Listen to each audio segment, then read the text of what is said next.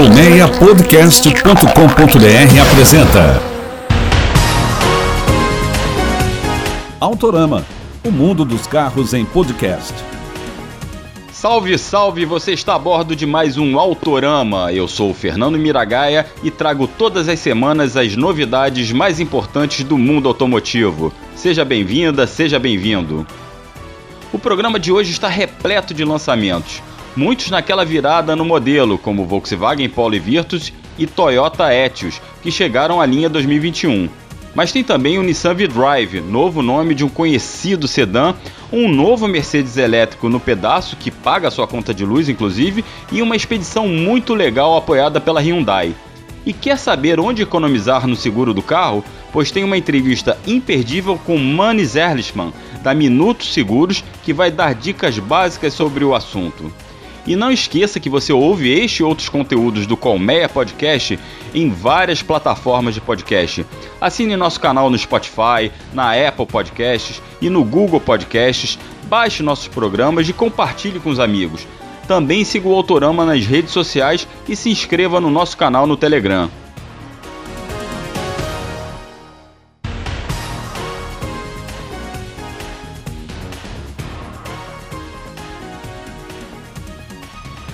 A Nissan apresentou o V-Drive. A gente já disse esse nome aqui, tá lembrado? É como se chama agora o velho Versa, produzido em Resende, no estado do Rio. O sedã custa R$ 57.990 na versão de entrada com motor 1.0, que é vendida exclusivamente pela nova loja 100% virtual da marca japonesa. O endereço é loja.nissan.com.br para você dar uma olhada lá. Esse modelo do V-Drive, o antigo Versa, sai com básico para você sobreviver no engarrafamento. Tem ar-condicionado, direção elétrica, vidro elétrico nas quatro portas, computador de bordo e travas elétricas. E só. Mas para marcar essa inauguração da loja e o novo nome do Versa, a Nissan faz uma promoção onde os 100 primeiros compradores do V-Drive vão ganhar as três primeiras revisões grátis. 15 meses de mensalidade do Sem Parar também na faixa vale combustível de 200 reais e um ano adicional de serviço 24 horas de assistência da marca, que totaliza 3 anos de cobertura. Corre lá se você está interessado, hein? O V-Drive também tem versões 1.6 com câmbio manual ou automático do tipo CVT. A versão mais cara, chamada Premium, custa quase 78 mil reais. Quer conferir todos os preços? Vai lá no nosso Telegram. E por que V-Drive, gente? Porque uma novíssima geração do Versa chega do México maior, mais equipada e mais bonita em novembro. Só que, claro, vai vir mais cara. Por falar em ficar mais caro, estoura o champanhe que já é ano novo na Volkswagen e na Toyota. Na marca alemã, Polo e Virtus chegam à linha 2021 mais equipados e, obviamente, com reajuste nos preços. Na versão mais barata do hatch, a 1.0 MPI aspirada, que agora custa R$ 58.150, a central multimídia Composition Touch, com tela de 6 polegadas, conexão com Android Auto e Apple CarPlay, passa a ser de série junto com comandos para o sistema no volante. Já as versões mais caras, a Highline e a GTS, tanto do Polo como do Virtus, ganharam rebatimento elétrico dos retrovisores. Legal, mas cadê a nova central multimídia VW Play, dona Volkswagen, que vocês tanto alardearam no Nivus e que colocaram no T-Cross 2021? Nada dela na linha do hatch do sedã. Uma pena, porque a central é bem bacana e bem maior, né? Bem mais fácil de mexer. Enfim. Agora, um detalhe que merece ser citado: com esses reajustes nas linhas Virtus e Polo, que passam dos 10% em alguns casos, o Virtus topo de linha pode ser mais caro que muito sedã médio. Estamos falando aí de Corolla, Cruze, Civic. Isso mesmo, ele pode chegar a 110 mil reais na versão esportiva GTS. Tá fácil não, minha gente. O Etios também aumentou de preço, mas os reajustes ficaram entre 2% e 4%. Agora o compacto começa em R$ 55.390 na versão hatch mais barata, a X ou X, sei lá. Ela tem motor 1.3 e câmbio manual.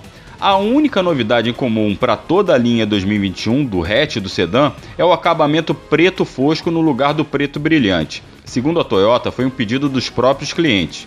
Bem, a verdade é que existe black piano e black piano, né? Esse do Etios, na verdade, ficava mais manchado de digital que outra coisa, parecia ficha policial. Enfim, se a Volkswagen não colocou a nova central no Polo e no Virtus, a Toyota deu uma atenção a mais para o Etios nesse sentido, pelo menos nas versões mais caras X Plus ou X Plus, como você preferir. Agora elas são equipadas com um novo sistema Play Plus, com tela de 7 polegadas e conexão com smartphones da Apple e Android.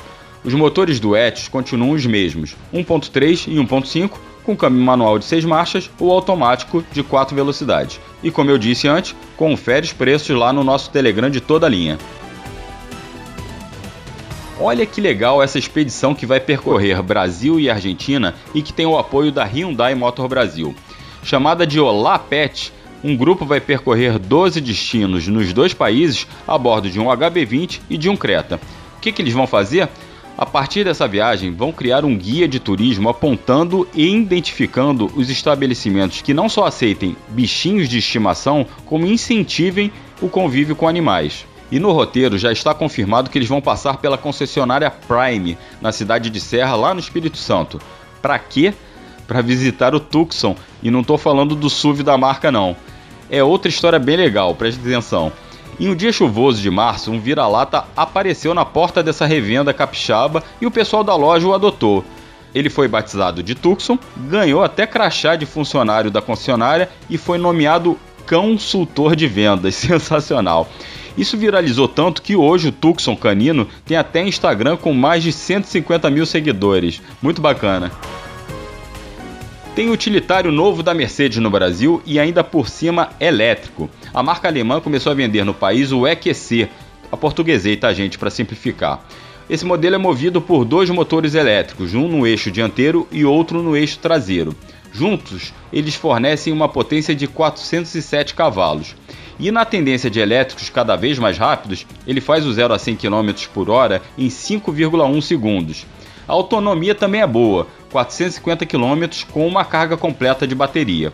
O preço? Bem, gente, carro elétrico já não é barato no Brasil, imagina o Mercedes. Você queria o quê? Custa 575 mil reais. Se serve de consolo, o SUV vem com um carregador rápido, que é instalado pela Enel na residência do cliente. E o dono do carro vai ter, olha só, até um ano de energia gratuita. Até que é uma boa, hein?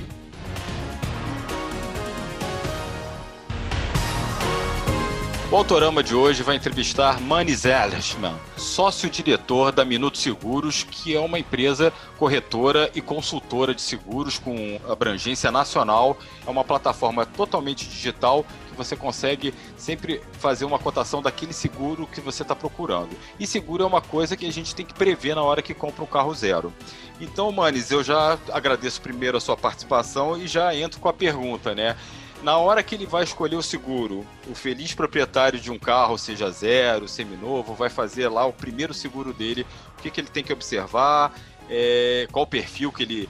qual tipo de seguro ele tem que contratar, o que, que ele tem que pesar na balança na hora de contratar o seguro. Obrigado, Manes. Eu que agradeço, Miragai, pelo convite. É, vamos lá. É, ele pode, inclusive, começar o cliente a procurar seguro na hora que estiver ainda escolhendo o carro, né? Porque o modelo do veículo interfere diretamente no, no valor do seguro.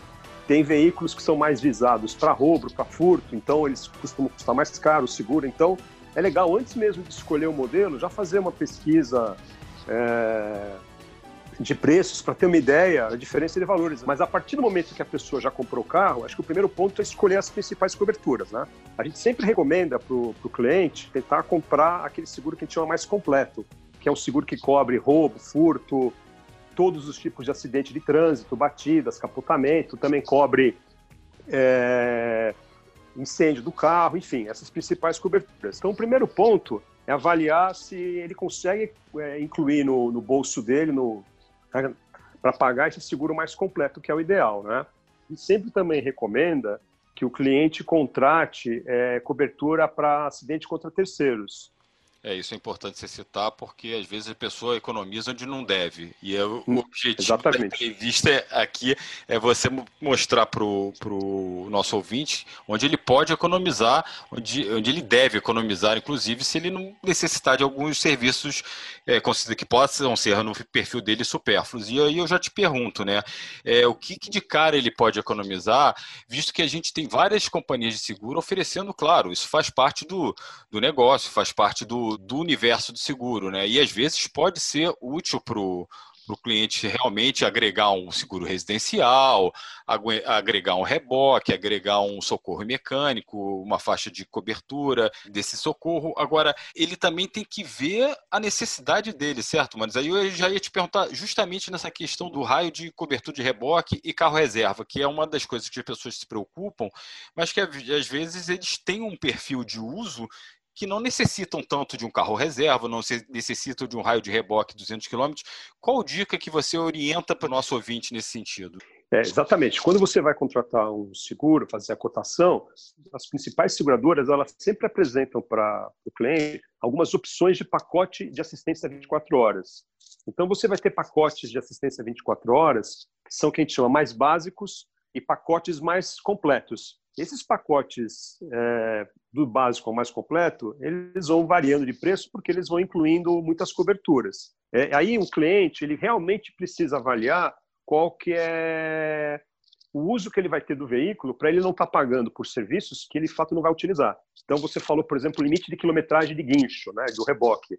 Você tem pacotes que cobrem, começam a cobrir a partir de 100, 200 quilômetros, até para limite ilimitado de quilometragem. Então, por exemplo, uma pessoa que não viaja muito, que ela usa o veículo mais na cidade dela e de vez em quando, aos finais de semana, faz viagens curtas. Não faz sentido para esse cliente, por exemplo, contratar um pacote de guincho ilimitado, de quilometragem limitada. Ele vai estar pagando por, um, por uma situação onde ele não vai usar.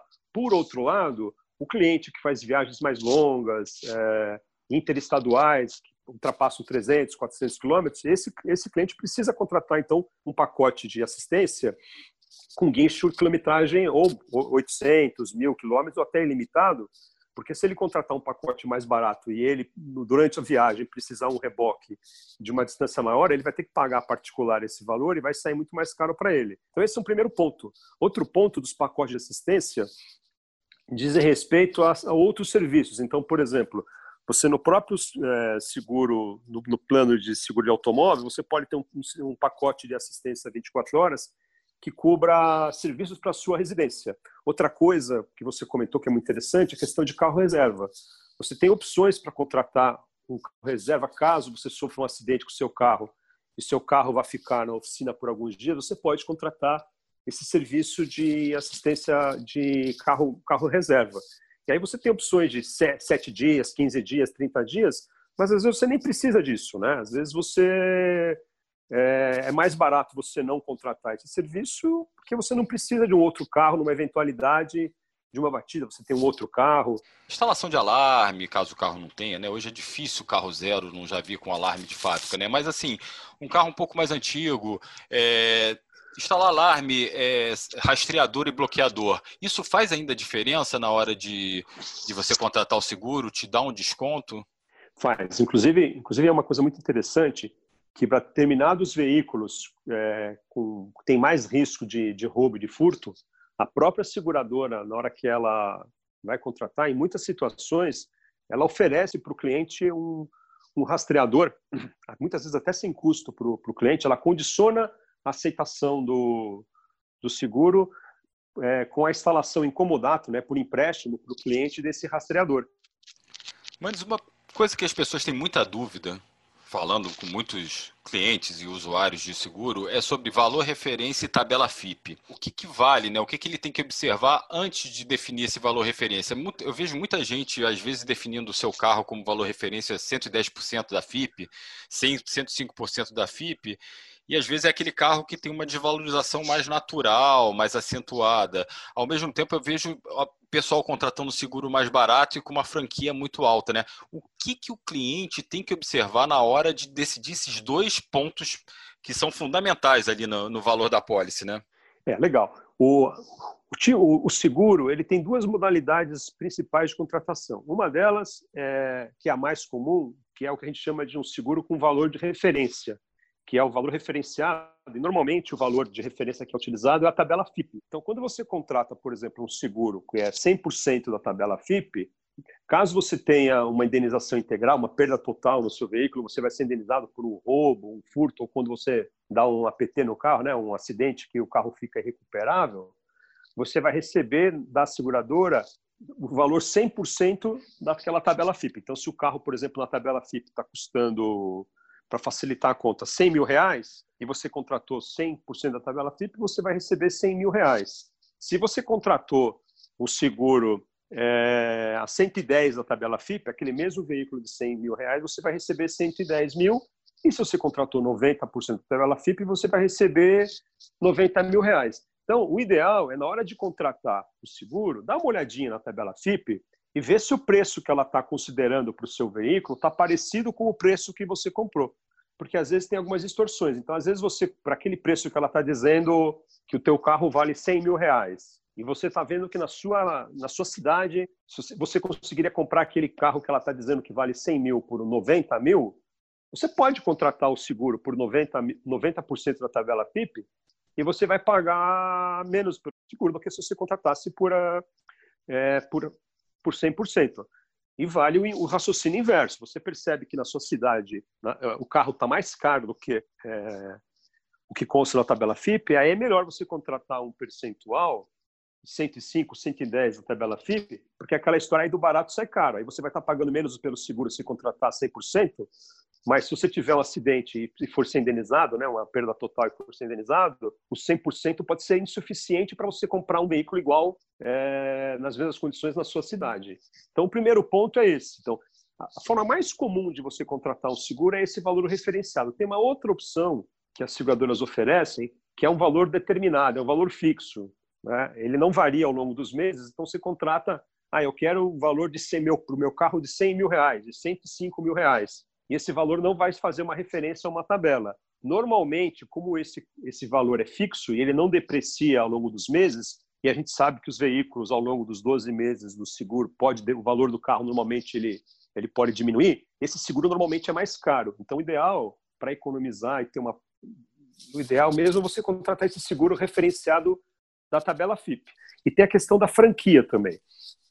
A franquia, para quem não sabe, é a participação é, que o segurado vai ter em caso de acidente de perdas parciais. Quando ele bate o carro e esse carro precisa ir para uma, uma oficina para consertar, a franquia é o valor que o segurado vai participar nesse conserto. Então, quando ele compra, por exemplo, um seguro de um veículo e a franquia desse carro é dois mil reais, o que, significa isso? Significa se ele tiver um conserto, é, bater o carro e o conserto, a oficina falou que o conserto vai ficar em 10 mil reais, a seguradora, se a franquia for dois mil reais, a seguradora vai pagar 8 mil para a oficina e os outros dois mil quem vai pagar é o cliente. Então, é, é, como se o cliente fosse sócio da seguradora na hora da, do conserto do veículo. Uma parte que vai pagar a seguradora e o cliente paga o valor da franquia. Quando você contrata, você tem a opção de contratar uma franquia, às vezes um pouco maior ou um pouquinho menor. Então, se você contrata uma franquia, às vezes, com um valor um pouco maior do que a franquia normal, o seu seguro vai ficar um pouco mais barato. Só que você tem que lembrar que na hora do, do acidente, você vai pagar mais para. Nessa, nessa divisão que você vai fazer com a oficina, você vai pagar um valor maior. E, a mesmo, e o raciocínio inverso também funciona. Se você contrata um seguro com uma franquia reduzida, você vai pagar um pouco mais na, no seguro, né? Então, é, o teu seguro vai ficar um pouco mais caro. Por outro lado, na hora que você tiver um acidente, é, você vai pagar menos para a oficina. Então, vamos dar um exemplo concreto de novo. O seguro normal teria uma franquia normal de dois mil reais.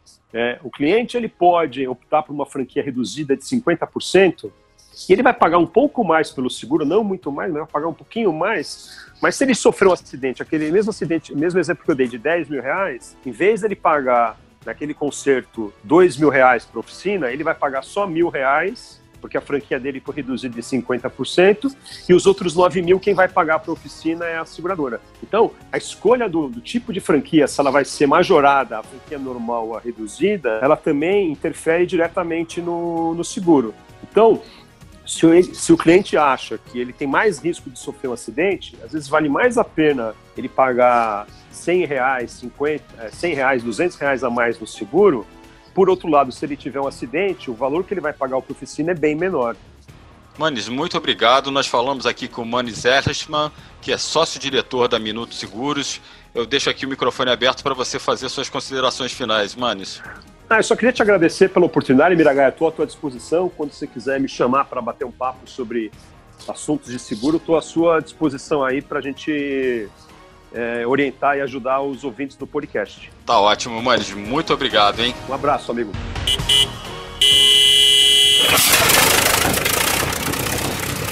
Nossa coluna de serviço vai falar sobre a palheta do limpador de para-brisa que fica meio esquecidinha nesse período de inverno mais seco. Trocar é muito simples, gente, mas fique atento se é mesmo necessária a substituição da palheta. Se ela estiver agarrando na hora que é acionada, pode ser só sujeira. Passa um pano úmido com uma solução de água e sabão neutro e depois tira o excesso com um pano apenas com água. Aí vê se ela melhora. Outra dica: se o seu carro fica em estacionamento descoberto, em dia de sol mais forte, procura puxar os limpadores para cima enquanto o carro vai ficar lá paradinho. Por quê? Porque o calor do vidro em contato com silicone e com a borracha da palheta ajuda a deformar o material e diminui a vida útil da peça.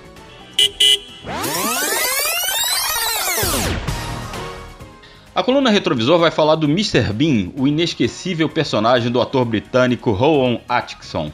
Na verdade, vamos falar sobre aquele tradicional Mini Cooper amarelo, aquele indefectível Mini amarelo que ele dirigia na série de TV. Há 30 anos esse carrinho estreava no seriado, isso mesmo. Era um Mini ano 1974 com capô preto que hoje faz parte da coleção da BMW, que é dona da marca Mini. O carro tinha até volante destacável, lembra? O Mr. Bean carregava para lá e para cá. Ao todo, esse Mini participou de 14 episódios entre 1990 e 1995. Detalhe é que o ator tem um Mini Cooper na sua garagem até hoje. O Autorama fica por aqui. Mais uma vez agradeço pela audiência, pela paciência e reforço o convite para você se inscrever nos nossos canais no Spotify, no Google e na Apple Podcasts e nos seguir nas redes sociais: Instagram, Facebook, Twitter, Telegram. Lá tem mais notícias e foto de todos os carros que a gente fala aqui. Até o próximo episódio do Autorama. Um grande abraço e não esquecem, acelera de casa. Autorama, o mundo dos carros em podcast. Uma produção colmeiapodcast.com.br. Colmeia Podcast, o rádio do seu tempo.